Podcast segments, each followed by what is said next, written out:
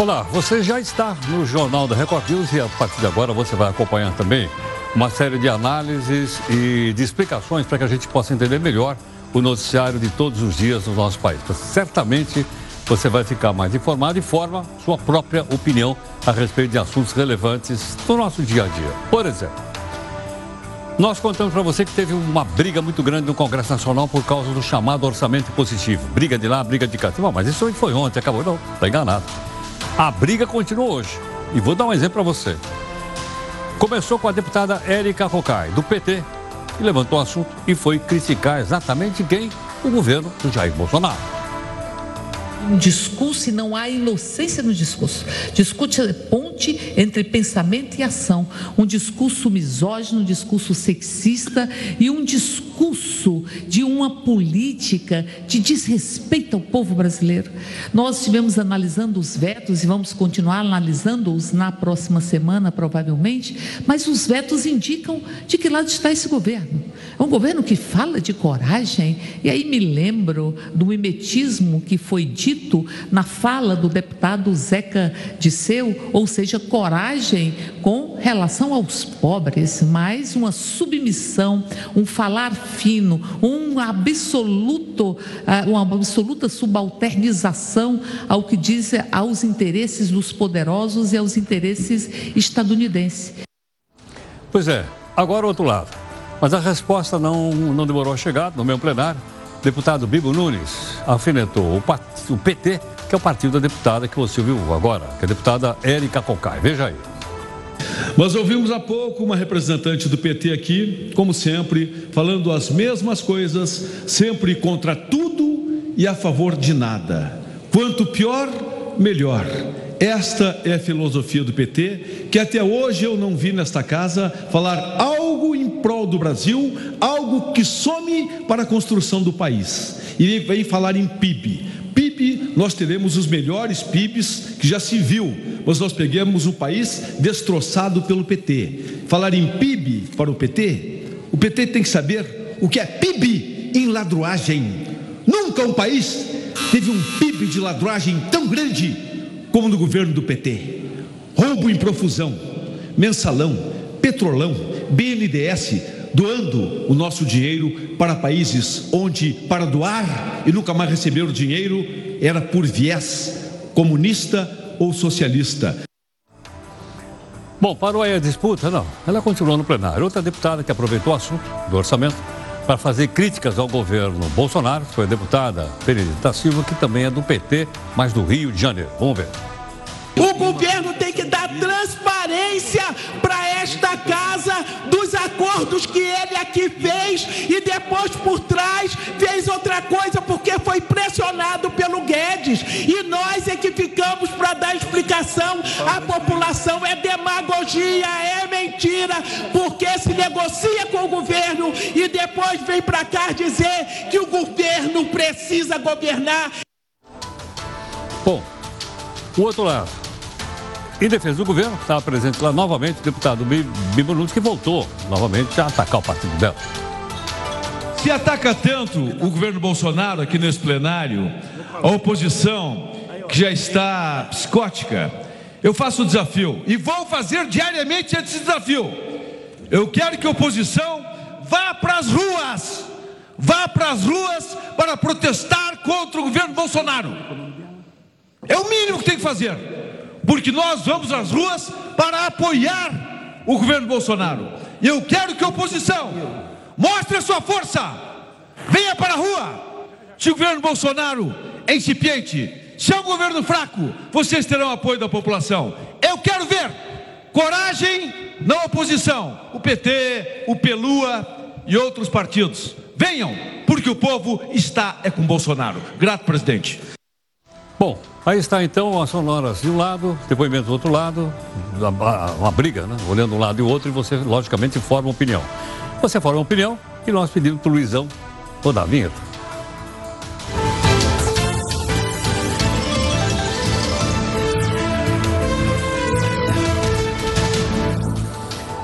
Que olha, dessa vez o Faísca aqui, que é o nosso herói, ele não se envolveu nessa briga que você viu agora lá no, no Congresso Nacional, oposição de um lado, situação do outro e você olhando os dois lados. O fato é o seguinte, que o noticiário sobre o coronavírus deu um empurrão nas fake news nas redes sociais. Nós já mostramos várias. E o Faísca, que é aqui o anti-herói do Jornal da Record News, pegou uma carona na onda das fake. Por quê? Porque ele descobriu, ele descobriu, que é uma grande chance de se tornar um influencer. Olha que bacana. Ou seja, o Faísca, que está, ele divulga fake news se diz o seguinte: se você der uma sardinha para um gato, não vai pegar doença, não pega o coronavírus. Por causa disso, ele tá, já abriu uma peixaria com apoio do PGG, o Partido dos Gatos Gatunos, e contratou um youtuber só para criar outras fakes e ficar rico. Agora eu pergunto a você o seguinte: por que, que as pessoas compartilham notícias sem checar? Qual é a razão? Eu gostaria que você mandasse sua opinião aqui no nosso zap, que é o 942-128-782. Tudo bem? Vamos lá. Aqui no nosso portal r7.com, esse OMS você conhece. É a Organização Mundial da Saúde. Afirma que as notas de dinheiro podem espalhar coronavírus. Leia comigo, isso aqui não é fake news. Olha lá. O OMS afirma que notas de dinheiro podem espalhar o coronavírus. A entidade cultural recomenda utilizar meios de pagamento eletrônicos, sem contato, e lavar as mãos sempre que usar nota. Pegou no dinheiro, lava a mão. Aí, então, espera um pouquinho.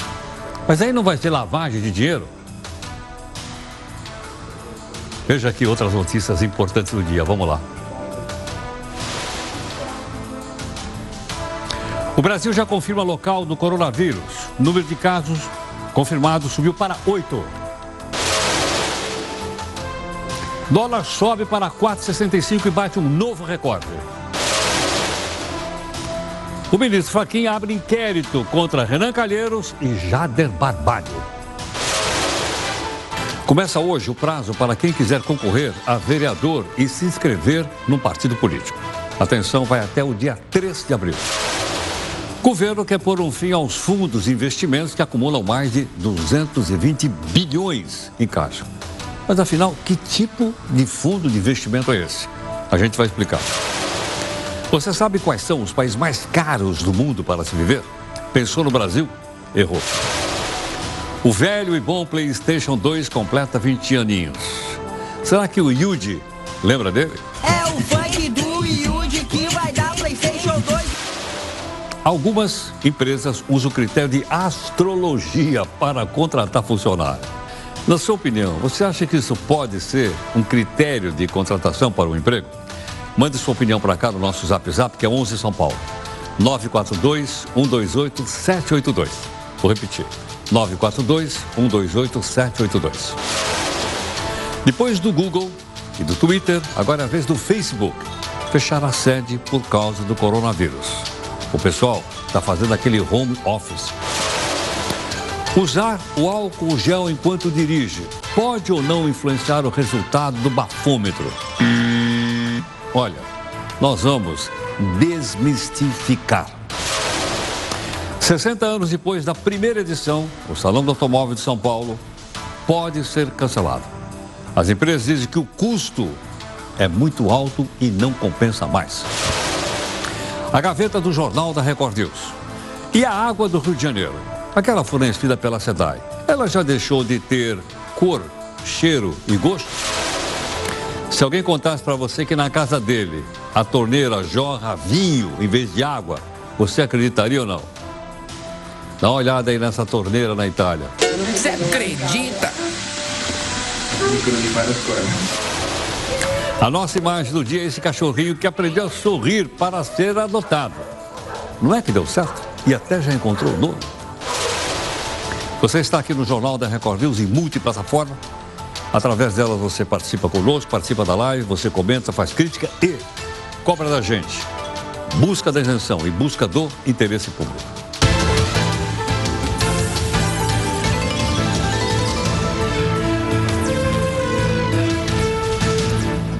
E olha, quero convidar você para participar da nossa live todo dia, 8 da noite, nas redes sociais aqui da nossa Record News. Ok? Você participa conosco e o pessoal que você vê aí, a nossa equipe toda, se alterna aqui nessa, nesse momento para trazer as principais atrações aqui do jornal que nós estamos apresentando agora. Tudo bem?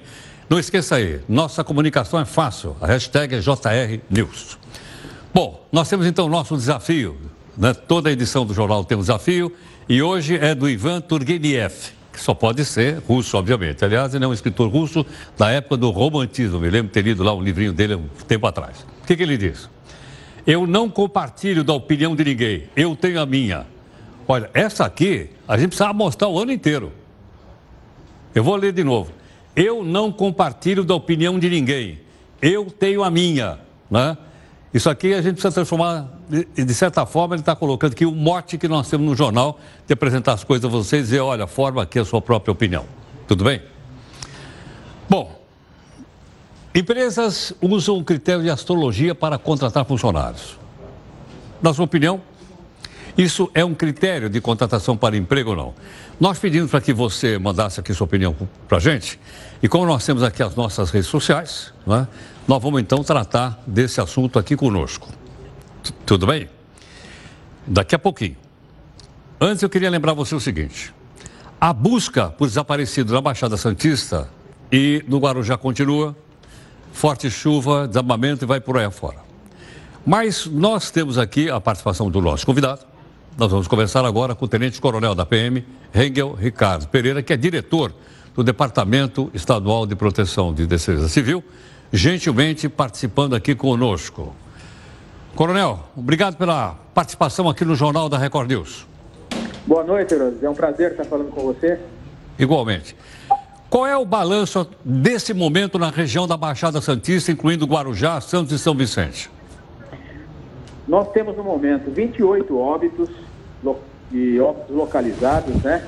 E temos é, 42 pessoas que não foram localizadas ainda nesses locais, sendo que a maior concentração desses não localizados é aqui no Guarujá. Coronel, é... há esperanças ainda de encontrar pessoas ou passado tanto tempo, infelizmente, isso está perdido? Olha, a esperança é sempre há, mas a gente sabe que na realidade é muito difícil, né? A gente tem uma regra, é, uma tabela de sobrevivência da ONU, que ela, essa tabela ela é feita para colapsos estruturais, né? Que tem um, uma configuração diferente, uma dinâmica diferente. Muitas vezes sobram células de sobrevivência, vãos livres, né? Que é possível ainda é, achar vítimas, né? Essa tabela da ONU, ela estabelece que após as 48 horas, cai para menos de 30% a possibilidade de achar pessoas com vida. Quando a gente se trata, quando se trata de deslocamento de terra, que preenche vão livre, né, muitas vezes ela vem de forma líquida também, é, é mais difícil ainda, né? Então, as buscas continuam nesses locais, mas é muito difícil. É, a gente tem a esperança, é claro, essa esperança Inclusive, a gente tem um colega, um bombeiro, que ainda está soterrado também entre, entre as vítimas, né? Mas é, é bem difícil aí a gente conseguir encontrar alguém com vida. Coronel, é possível avaliar ainda quantas pessoas estão desabrigadas da região da chamada Baixada Santista? Olha, nós estamos com um total de 500 desabrigados nos três municípios, né? Sendo que o maior número, como, como eu, eu, eu falei, aqui, aqui no, no Guarujá, a gente tem um abrigo grande aí, por volta de 300 pessoas. Perfeitamente. Há alguma necessidade ainda dessa população? É, precisa de alguma ajuda? O governo está bastante abastecido? Como é que está a situação? Olha, está é, tá sendo suprido todas as necessidades, todos os abrigados já foram encaminhados para os abrigos. Agora essas pessoas estão passando por credenciamento, uma seleção pelo serviço social do município, provavelmente vão entrar é, através, vão ser é, contemplados com, com ajuda aluguel, né? Com bolsa aluguel. É, no momento, ainda se prossegue as buscas do Corpo de Bombeiros, porém é, é conveniente a gente lembrar que o local é bem difícil, Verônica. É muita terra que desceu, é uma área bem grande, então assim, a gente ainda trabalha ainda procurando 42 desaparecidos, né? É, então, essa, essa operação deve ficar prolongada por um tempo. Porém, a ajuda humanitária chegou, viu, Herói? Foram mais de 20 toneladas de entre cesta básica, água mineral, colchão. Então, essa questão de, de ajuda humanitária está sendo suprida aqui para os municípios, né? E também vai depender quanto essa operação vai, vai perdurar. Perfeito. Nós, inclusive, mostramos imagens agora. Coronel, obrigado pela gentileza por atender aqui o Jornal da Record News. Geraldo, conte sempre com a gente aí, estamos à disposição. Muito obrigado. O Tenente-Coronel da Polícia Militar de São Paulo, Hengel Ricardo Pereira, que é diretor do Departamento Estadual de Proteção e Defesa, está aí, é, é melhor do que nós apurarmos, né? Uma pessoa que está à frente disso e pode, logicamente, formar melhor e atualizar melhor para que a gente possa saber o que de fato aconteceu. O Brasil já confirma a transmissão local do coronavírus. Espera um pouquinho. O que quer dizer isso?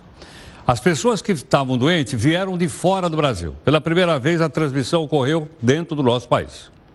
Ok? O número de casos confirmados no Brasil subiu para oito.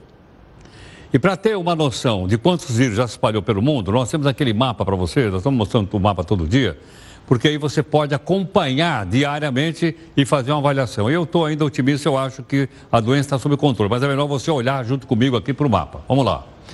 Então, olha, hoje nós aumentamos, nós, nós estamos com quase 98 mil pessoas com, contaminadas pelo vírus, que é um gripão, como disse aí a Organização Mundial de Saúde.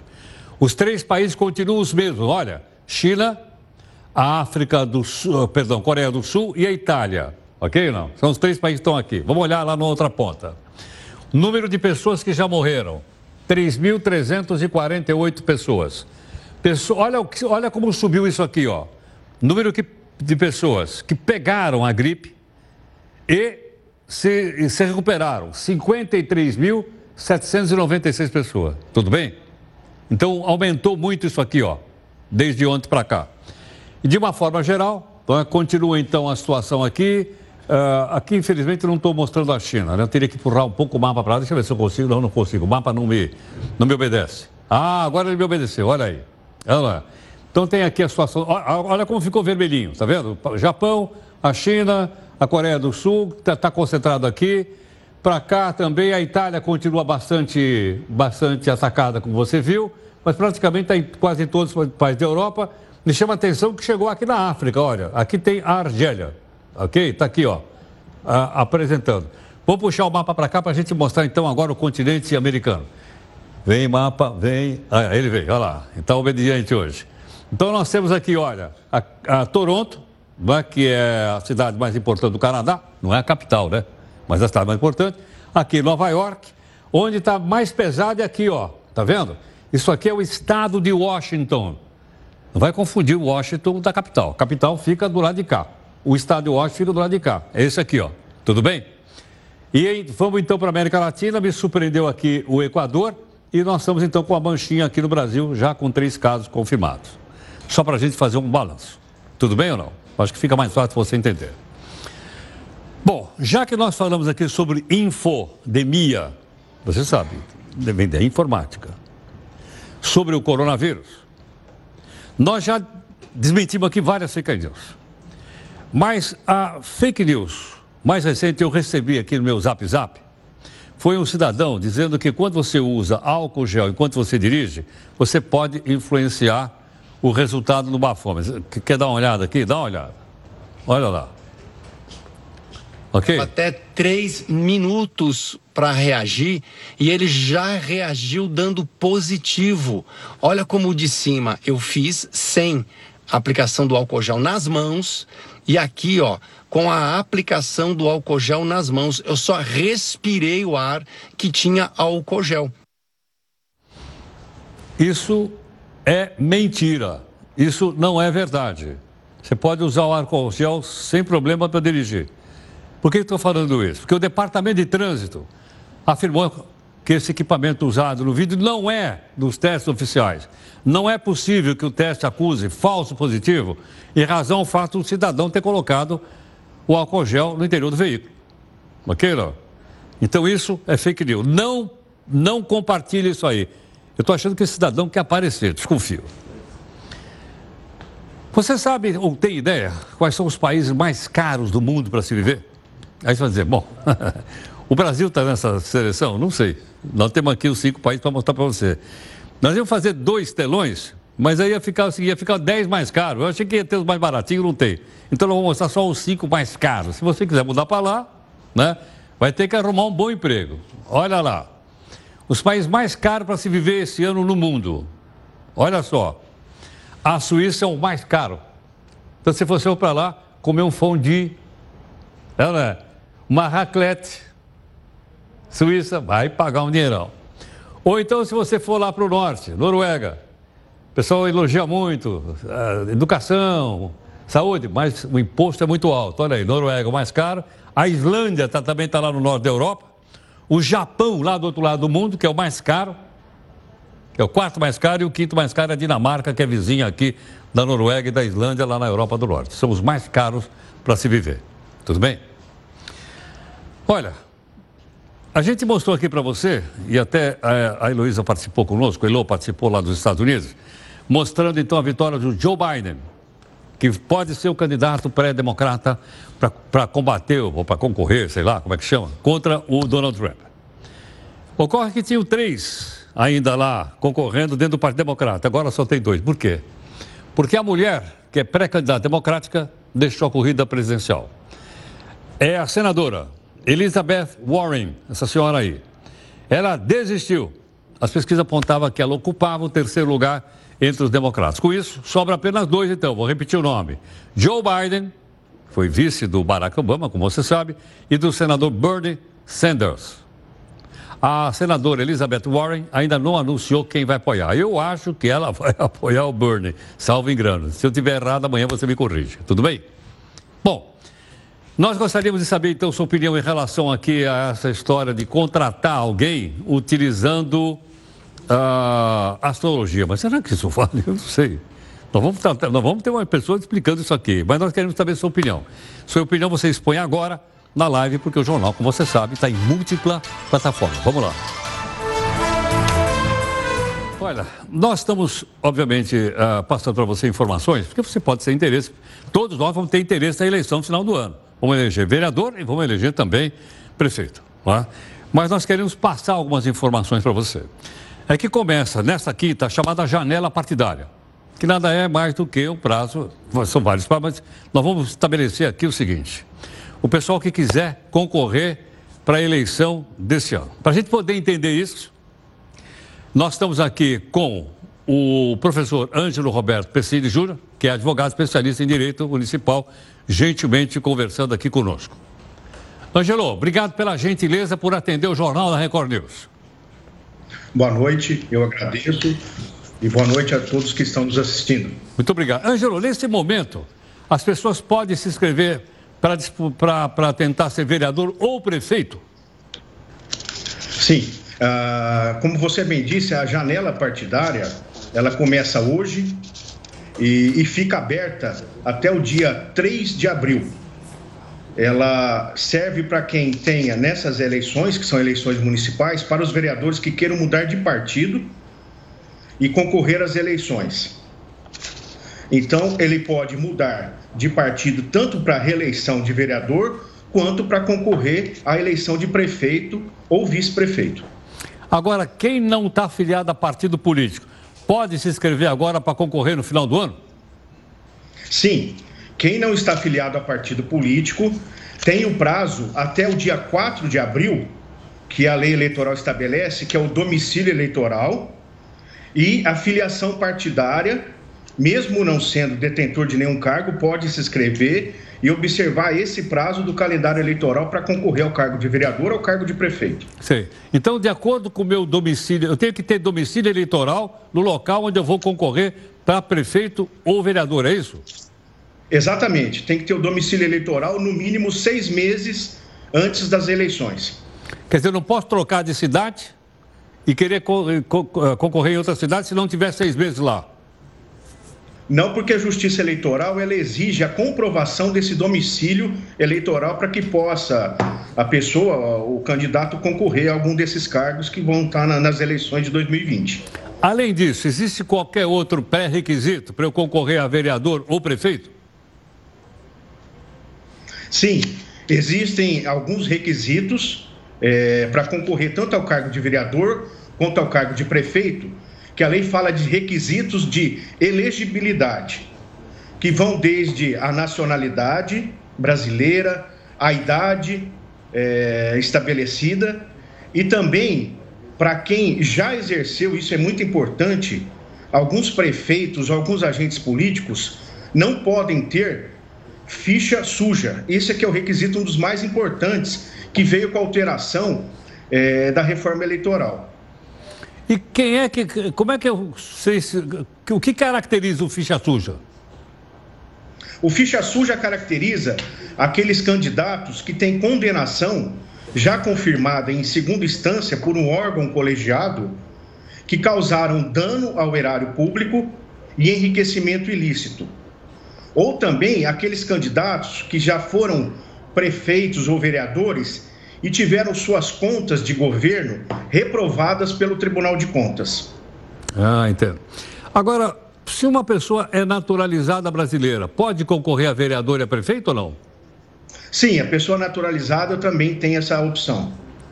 Uh, além dessas, desses requisitos que eu disse, uh, o candidato ele vai ter que ter todas as certidões negativas de processos criminais na Justiça Estadual e também na Justiça Federal. Então, uh, eles, eles vão começar a retirar as certidões para apresentar no pedido de registro junto aos partidos que vão estar filiados. Ele tem que pagar alguma coisa? Não. O pedido de registro, o pedido de registro de candidatura não tem pagamento de taxas. Ok, nem para o partido e nem para o tribunal?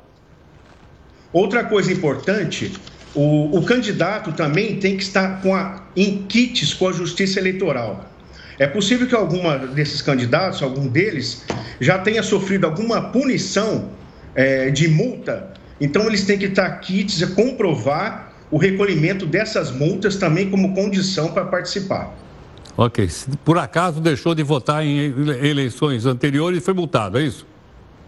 Sim, e, uh, e outras hipóteses também. Deixou de prestar contas, uh, foi condenado por propaganda irregular, todas essas situações. Perfeitamente. Mais alguma orientação? A gente está tentando passar isso como forma assim dos cidadãos, né? Avaliarem se têm condições ou não de serem candidatos a vereador e prefeito à eleição do final do ano.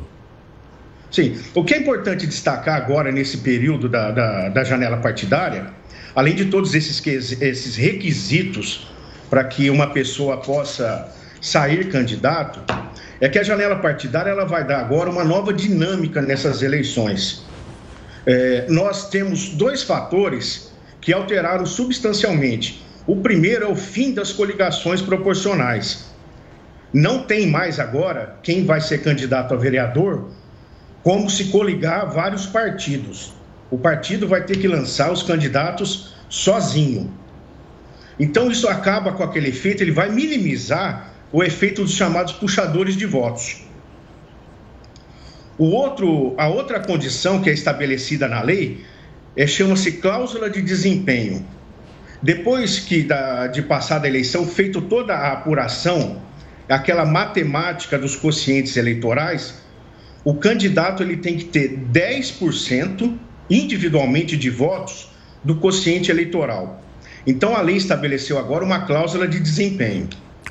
E esses dois fatores vão dar uma dinâmica nova nas eleições é, e tornar essas eleições bem mais competitivas. Que bom. Angelo, obrigado pela gentileza. Eu que agradeço. Boa noite. Muito obrigado. Doutor Ângelo Roberto Pessini Júnior, advogado especialista em direito municipal. Bom, depois de tudo que ele explicou de uma maneira fácil, simples, e aí, você vai sair candidato a prefeito? Vai sair candidato a vereador aí na sua cidade ou não? Não paga nada, você viu que ele acabou de falar, e tem, que, tem aquela papelada toda para ser arrumada. Aí você então decide. E mais, olha, fiquei contente de saber que essa eleição vai ser mais dinâmica do que as outras. Ela vai ter mais competição, que bom. Aí a gente vai escolher os melhores. Tem gente boa em tudo quanto é partido, mas nós precisamos escolher os melhores, não é isso? A Comissão de Constituição e Justiça do Senado aprovou uma proposta de emenda, é aquela PEC, que acaba com os fundos de financiamento da União. Aí, eu falei, peraí, fala em fundo, tem tudo. O que, que é fundo da União? Gustavo, explica pra gente direitinho esses fundos aí. Boa noite, Heródoto. A PEC dos fundos faz parte do Mais Brasil, pacote de medidas do governo lançado para cortar despesas e tentar flexibilizar os orçamentos. A proposta determina que o dinheiro estacionado nos fundos públicos vá para o Tesouro Nacional para ser utilizado no pagamento da dívida pública. Mas o assunto é bastante polêmico. Os parlamentares que apoiam o governo defendem a extinção dos fundos. Nós não nos iludamos. O Brasil só vai conseguir consolidar o seu crescimento se o Congresso Nacional tiver coragem para tomar medidas duras, amargas, que possa reequilibrar as contas públicas do Brasil. Já a oposição pede que vários fundos que estão nessa PEC sejam mantidos. Isso porque algumas áreas correm o risco de perder recursos importantes. O que o governo está fazendo é, é colocar o, o, cavalo, é colocar a carroça na frente dos bois. Por quê? Tinha que discutir cada fundo, estabelecer uma legislação para a execução orçamentária dos recursos desses fundos, ver os que realmente têm sentido existirem e aí, enfim, acabar com os fundos. Nós estamos fazendo o contrário. Estamos acabando com eles para ver qual é deles que deve continuar.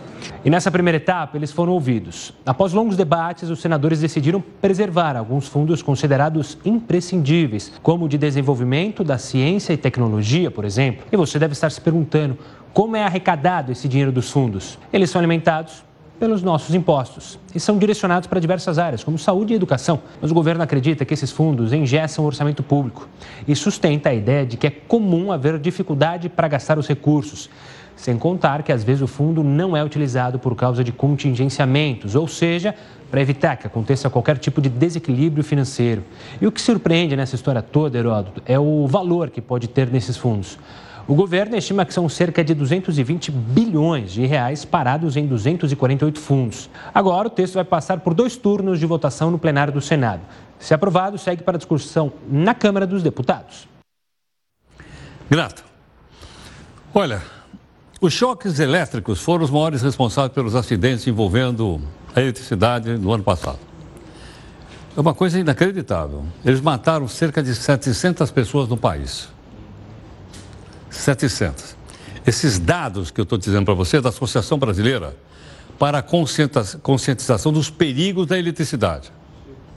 E mostra aí dos lugares mais comuns onde acontecem esses acidentes. Sabe onde é que é? Na nossa casa, por incrível que pareça. Nós vamos mostrar aqui para você um telão é para a gente tomar consciência disso e, logicamente, tomar as providências na nossa casa ou no local onde a gente frequenta. Vamos lá? Bom, onde é que acontecem mais choques elétricos? Olha, Perigo de choque. Fio partido. Provocou 85 mortes. Um fio partido. Eletrodoméstico. 52 mortes. Eletrodoméstico. Cerca elétrica. 36 mortes. Sabe aquela, aquela, aqueles puxadinhos que a gente faz? Tensão, Benjamin, tomada? 25 mortes. Então, o máximo cuidado com esse negócio. Carregador de celular. Atenção aí, ó. Matou 15 pessoas. Os dados, então, são ah, oficiais para a gente tomar cuidado. Tem mais, tem mais telão ou é só isso aqui? Só essa. Então, esses aí são os dados. Quero chamar a sua atenção para o seguinte: cuidado com extensão, Benjamin e tal, porque todo mundo tem isso aqui em casa. 25 mortos, ó. Máximo cuidado. Bom, você, por acaso, já teve uma ideia muito criativa durante o banho? Porque tem gente que, quando toma banho, gosta de cantar acha que é tenor. Por exemplo, o Pantanal é um deles, que trabalha aqui com a gente. O Pantanal entra no chuveiro e acha que é o Pavarotti. E ninguém mais dorme naquele prédio porque ele fica cantando lá debaixo do chuveiro. Mas um estudo comprovou que as pessoas realmente, por incrível que pareça, quando tomam banho, ficam mais criativas. Rafael, conta pra gente como é que a pessoa fica mais criativa, Rafael. Boa noite, Heródoto. Pois é, de acordo com as explicações do psicólogo norte-americano John Conius, existem dois motivos para as ideias geniais nascerem no banho. Uma delas é a restrição sensorial. Isso significa que quando nós estamos tomando banho, é como se os nossos sentidos diminuíssem um pouco. E as pessoas normalmente fecham os olhos quando a água está caindo e também não conseguem ouvir direito o que acontece do lado de fora do banheiro. Todas essas circunstâncias fazem que os seus sentidos fiquem focados no seu interior interior de no exterior. Vários estudos reforçam essa explicação. As análises comprovam que pouco tempo antes desses termos de alguma ideia da área do cérebro responsável por processar os estímulos que entram pelos olhos é desligada ali rapidamente. Isso significa que nós ficamos menos conscientes do que acontece ao nosso redor. Toda vez que a gente vai ter uma ideia brilhante, é como se a água do chuveiro provocasse esse efeito em nós. Agora vamos então para o segundo motivo de virarmos verdadeiros gênios dentro do banheiro. Tomar um banho pode ser considerado um momento bem relaxante, que nos deixa de bom humor e estimula a criatividade. Em momentos como esse, temos a liberdade para pensar de um jeito bem mais ambicioso. Heródoto, o pessoal que está assistindo ao jornal só não pode sair correndo para tomar banho agora. Espera o jornal acabar para aí, de fato, você ir lá ter uma ideia genial. É a primeira vez que eu concordo com o Rafael. Não vai tomar banho agora. Espera o jornal acabar. Ana, que aí você vai ficar mais criativo. Agora a sua criatividade é você acompanhar o jornal, ver as notícias, ver os comentários, ver as entrevistas e formar a sua própria opinião. Tudo bem? O Twitter vai banir discurso de ódio que desumaniza as pessoas com base na idade, que é meu caso, e deficiências e também doenças que as pessoas possam possuir. Isso acontece por vários e-mails posts que têm surgido durante a epidemia do novo coronavírus, por incrível que pareça. Você não vai acreditar. Sabe que tem alguns tuiteiros que estão aproveitando o pânico para promover discurso de ódio contra as pessoas que, que adquiriram a doença? É inacreditável, mas infelizmente, né? O que, que nós vamos fazer? Bom, nós estamos perguntando para você, eu também não sou é, especializado, sou leigo, se vale ou não vale, na entrevista de emprego, avaliar como critério de seleção, de escolha, o signo da pessoa. Se usa, não usa, pode ser ou não. Nós estamos aqui com a Sandra Gioff. A Sandra é diretora da Associação Brasileira de Recursos Humanos, a ABRH. Sandra, muito obrigado pela gentileza por atender aqui o Jornal da Record News. O prazer é todo meu, Heródoto. Sandra, Procede esse negócio? Brincadeira? É sério? Como é que pode? Olha, Heródoto, a criatividade do ser humano não tem limites, né? Cada dia que passa, eles inventam alguma coisa nova. É, na verdade, eu não concordo com essa abordagem. Acho que muitos dos profissionais de RH também não concordam. É, o ponto importante aqui é o respeito ao indivíduo, acima de tudo. É, então, em primeiro lugar, o respeito ao indivíduo, o segundo lugar, hoje a gente tem uma coisa chamada LGPD, que é a Lei de Proteção de Dados, que as empresas estão cada vez mais se preparando para poder corrigir, para poder se preparar para respeitar os dados e a utilização desses dados. E principalmente qual o objetivo de usar uma abordagem como essa, não? É, o que, que o profissional quer entender a partir da astrologia ou a partir do signo do candidato? ao meu ver, não, não procede, não tem objetivo claro e nem concreto. Agora, Sandra, os critérios têm mudado muito com o advento uh, do mundo tecnológico, do mundo uh, das redes sociais, eh, enfim, mudou muito ou continua como no passado? Não, mudaram, mudaram muito, né, Heródoto? Cada vez mais com a tecnologia a gente tem mais possibilidade de conhecer, sim, o comportamento desse profissional nas redes sociais. Hoje em dia, a ética, a sustentabilidade, o comportamento, ele é muito valorizado, principalmente porque as empresas buscam, além do perfil técnico, o perfil comportamental e os valores que esse profissional tem as habilidades é, e competências sociais que ele tem, como a empatia, o relacionamento. E esse comportamento dele nas mídias sociais é algo que conta, que soma ou que até atrapalha. A gente já viu vários casos aí no mercado de pessoas que não tiveram um comportamento, uma conduta respeitosa. Isso prejudicou não só um processo seletivo, mas até uma demissão decorrente desse comportamento. E hoje a gente tem que, que entender que a gente não tem mais nada privado, né? Nada mais é particular. Nossa vida está aberta aí nas mídias. Então, sim, o meio de comunicação e de seleção mudou, mas o respeito ao indivíduo em primeiro lugar. Agora, Sandra, o, o, o RH ele avalia também as redes sociais pessoais do candidato? Se ele tem Facebook, YouTube, Twitter, o que, que ele escreve lá ou não? A gente não tem de verdade muito tempo para isso. Algumas pessoas falam que sim, mas a gente não tem muito tempo. Um ou outro caso específico de alguma vaga mais é, é importante, a gente sempre dá uma olhada para entender qual o comportamento desse profissional, o que, que ele está falando nas redes, qual é a rede de relacionamento dele, porque a imagem dele vai virar a imagem da empresa. Depois que você está admitido, eu não sou mais a Sandra Gioff, eu sou a Sandra Gioff da BRH ou da empresa que eu trabalho. Então é muito importante a gente entender como é que esse profissional se posiciona na rede social. Então sempre que a gente pode, a gente olha por curiosidade, mas tudo aquilo que está aberto, que está declarado, que esse candidato publicou. De novo, tudo que é particular dele tem que ser preservado e respeitado. Sim. Agora, eu, eu, suponho também até que as pessoas então precisam tomar um pouco mais de cuidado com as coisas que colocam na sua rede social, ou não? Com certeza. A gente chama de ética, né? É. Ética digital, é o comportamento da gente na rede social. A gente acompanhou vários casos aí de profissionais no mercado que não tiveram uma conduta ética no futebol, é, numa festa ou numa entrevista e isso prejudicou e acarretou até a própria demissão. Então é fundamental ter essa ética nas mídias sociais, pensar como está se posicionando, entender que essa imagem agora é uma imagem particular e, e, e, e compartilhada com todo mundo, que vai estar tá associada à imagem dele para o resto da vida. Não vai dar para pagar, né? Sandra, queria agradecer. Eu vou tentar traduzir o que está escrito na parede aí do seu trabalho. O lar é qualquer lugar que eu estiver com você, é isso ou não? Exatamente. o lar é onde a gente quer estar com as pessoas que a gente ama. Qualquer casebre, qualquer palácio. Muito obrigado. Obrigada, Heródoto. Boa noite. Prazer. Igualmente, muito obrigado. Aí você ouviu a Sandra Dioff, que é diretora da ABRH, Associação Brasileira de Recursos Humanos. Então, como você viu, é?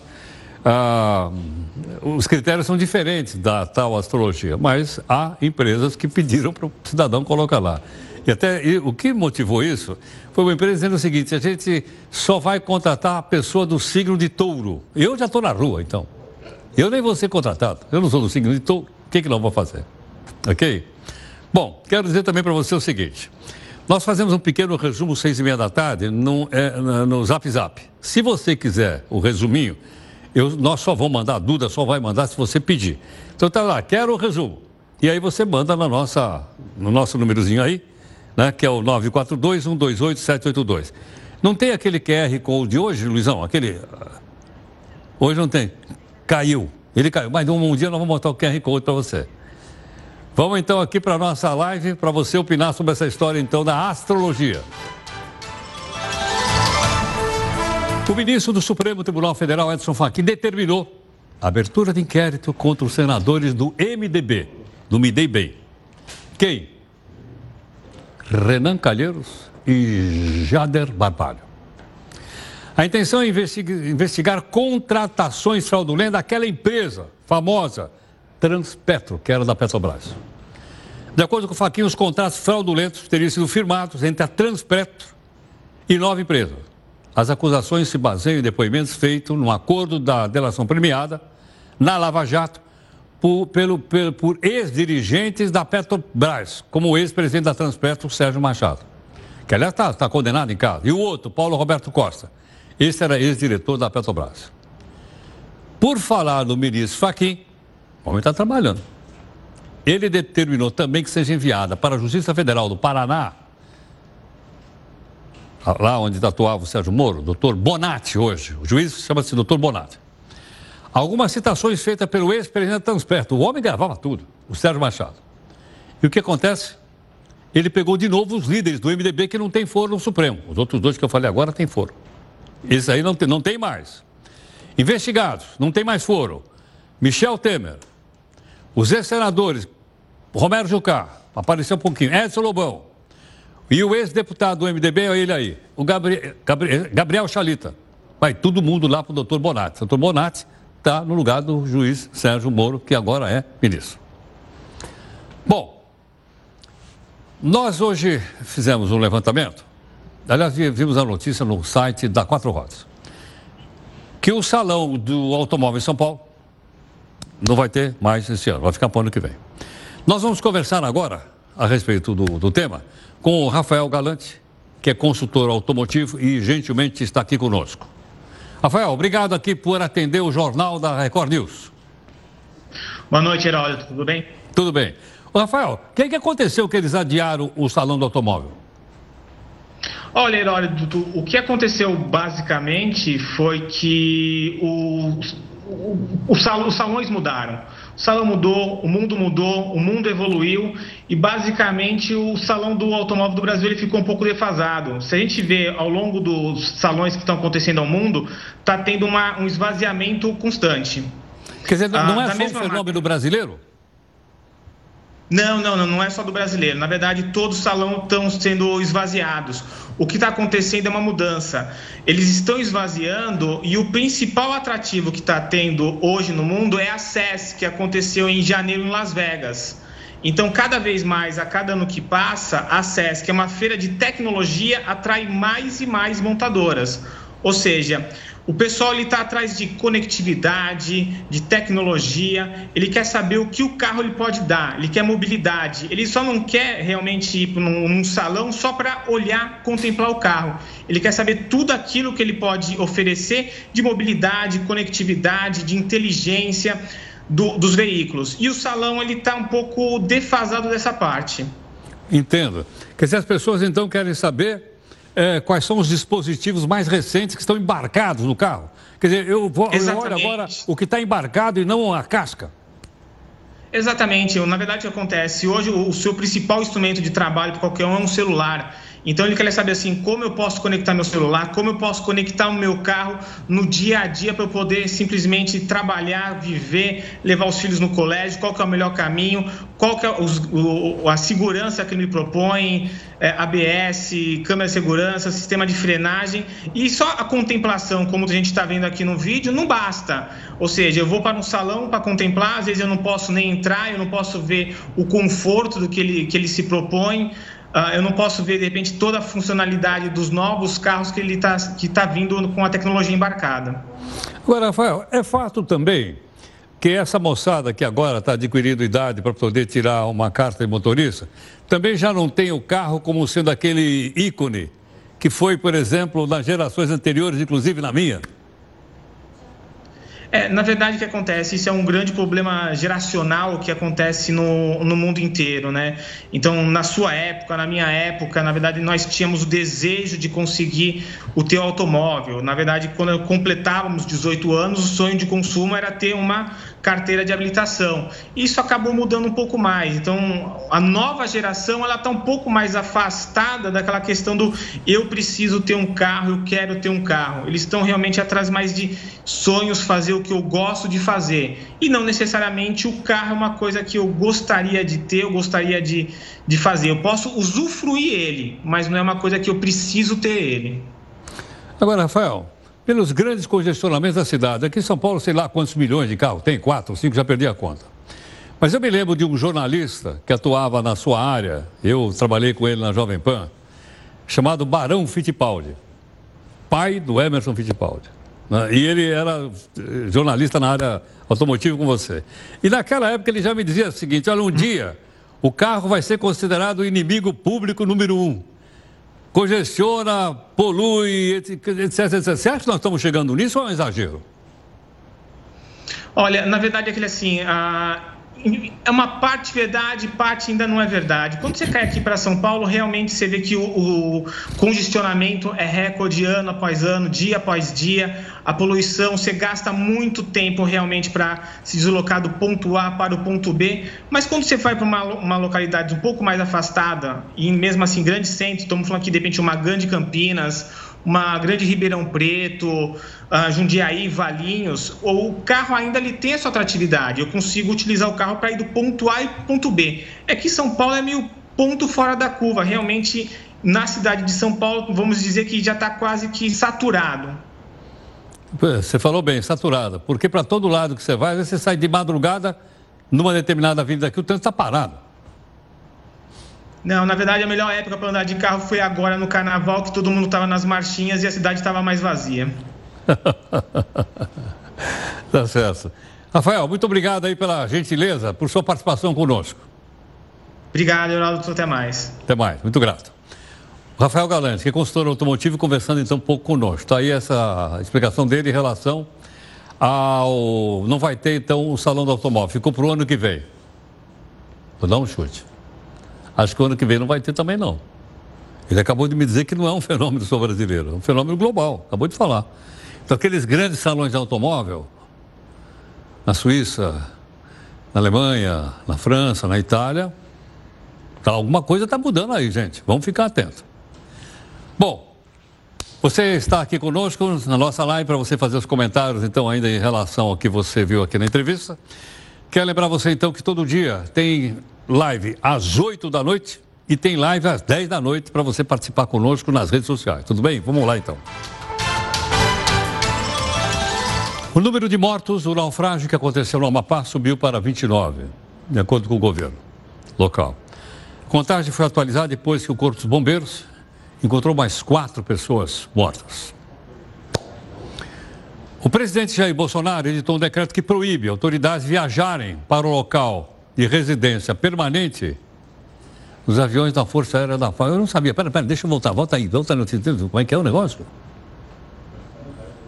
O presidente Jair Bolsonaro editou um decreto que proíbe autoridades viajarem para o local de residente permanente em aviões da Força Aérea Brasileira? Uau! O decreto será publicado no Diário Oficial desta sexta-feira. Atualmente, autoridades como o vice-presidente da República, presidente da Câmara, do Senado Supremo, além dos ministros, podem usar avião para se deslocar para os seus estados de origem. Agora, essas viagens nos aviãozinhos da Fabitur só poderão ser feitos por motivos de saúde ou segurança. Além disso, as autoridades vão ter que compartilhar aviões se forem para o mesmo destino em horários próximos. Caramba, eu estou preocupado. Eles vão ter que pegar um avião de carreira. Já pensou? O avião cheio de gente lá e a autoridade sobe lá? Será que. Ih, me surpreendeu essa notícia. O metrô de São Paulo, aquele que tem uma linha parada aí há cinco, não, seis dias que está parada a linha do metrô lá. Né? Furou o pneu do metrô, não é brincadeira, furou o pneu. Está parado. Vai começar nessa sexta a fazer teste para tentar reabrir o monotrilho. Está parado. Vai fazer uma semana no sábado. Falha no pneu. Os testes vão ser feitos sem passageiro, ainda bem. Ainda não existe prazo para o monotrilho voltar a funcionar. E as empresas responsáveis, que é a Bombardier, ou Bombardier, fabricação do metrô descobriram agora o que causou o problema de furou o pneu. Não, esse aí não é um pneu, esse daí, esse daí é roda, não é pneu. É ou não é? Furou o pneu. Bom, muito obrigado aqui em nome da nossa equipe de técnicos jornalistas, grato pela, pela sua, seu apoio. Nós temos a live agora aqui para você acompanhar nas redes sociais. E nosso encerramento é com as novas formas de cumprimento. É o seguinte, agora com esse negócio de coronavírus, a pessoa não quer mais dar a mão. Está com medo, então como é que eu vou cumprimentar as pessoas? Ah, não sei, vou ver aqui. Una amenaza.